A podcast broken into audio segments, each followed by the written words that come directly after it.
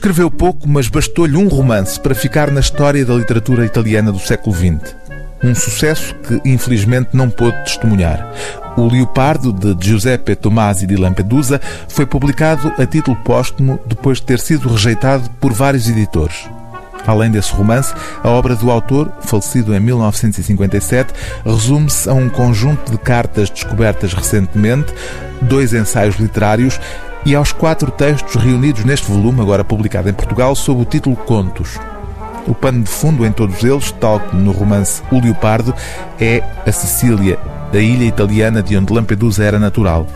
A abrir o volume, uma memória autobiográfica intitulada Recordações de Infância, que o autor, como explica o responsável pela edição, pretendia continuar, sendo o capítulo inicial de uma autobiografia que Lampedusa não chegou a ter tempo de escrever.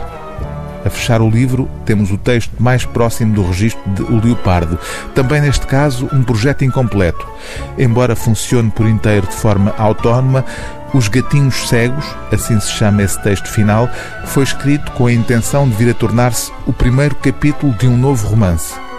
À parte estes dois casos de textos que eram o início de obras que o autor não pôde escrever, temos neste volume duas histórias: A Alegria e a Lei, que o próprio organizador considera a peça menos interessante do livro, e um conto fantástico, no duplo sentido da palavra, intitulado A Sereia.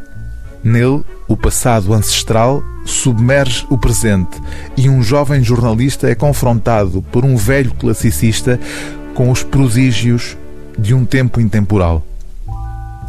A nossa sombria razão, embora predisposta, irrita-se perante o prodígio e, quando vê algum, procura proteger-se na recordação de fenómenos banais. Como qualquer outra pessoa, quis acreditar ter encontrado uma banhista e, movendo-me com precaução, fui até junto dela, curvei-me, estendi-lhe as mãos para a ajudar a subir. Mas ela, com espantosa energia, emergiu da água até à cintura, cingiu-me o pescoço com os braços envolveu-me num perfume que nunca sentira e deixou-se deslizar para o barco. A partir das virilhas, a partir dos glúteos, o seu corpo era o de um peixe, revestido de pequeníssimas escamas madrepérola e azuis, e terminava numa cauda bifurcada que batia lenta no fundo do barco. Era uma sereia.